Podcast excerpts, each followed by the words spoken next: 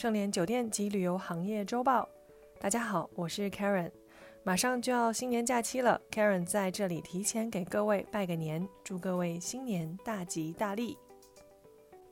本期话题：从大手笔布局酒店到破产重组，海航的盛与衰。二零二一年一月二十九日，海航集团发布声明，因该集团相关债权人不能清偿到期债务，申请法院对其破产重组。作为曾经在海外不断收购扩张的巨头，到现在的资不抵债，不禁让人唏嘘。虽然从现在来看，海航的发展步伐似乎过快，业务分散，但是不得不承认，海航在酒店业的战略布局让人印象深刻。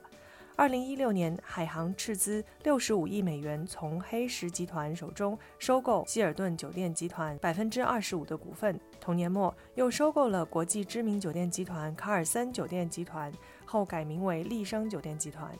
但是出于自身战略的调整，三年后，海航又分别抛售了希尔顿和丽笙的所有股份。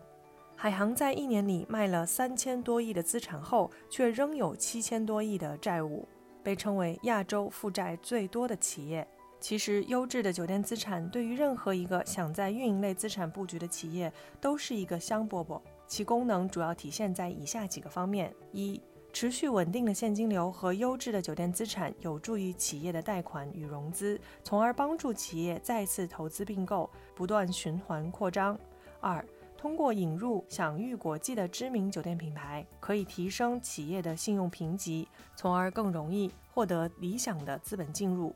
三、并购知名酒店集团或者参股合作，能够帮助企业提升战略高度，布局酒店行业，利用资本打通整个旅游产业的上下游。而这种合作模式也是被绝大多数人所认可的。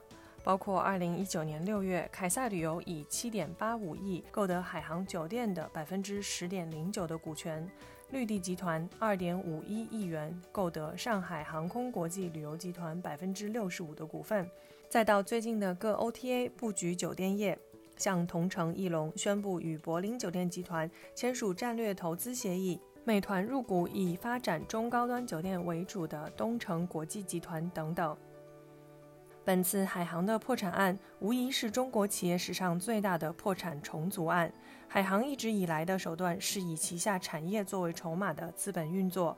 从本质上来看，无论是收购还是联姻，资本的流动总是瞄准着其背后的利益。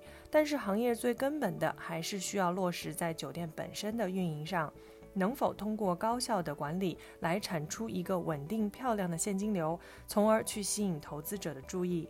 而陷入困境的酒店资产，不论对于哪一方，都是一个烫手山芋。本文部分内容来自环球旅讯、搜狐、爱企查以及盛联国际观点。感谢收听本期内容。如果喜欢节目，请别忘了为主播分享一下。我是 Karen，我们下周见。搜索公众号 A A H M C O，关注盛联国际，查看音频文字版。本节目由盛联国际独家制作播出。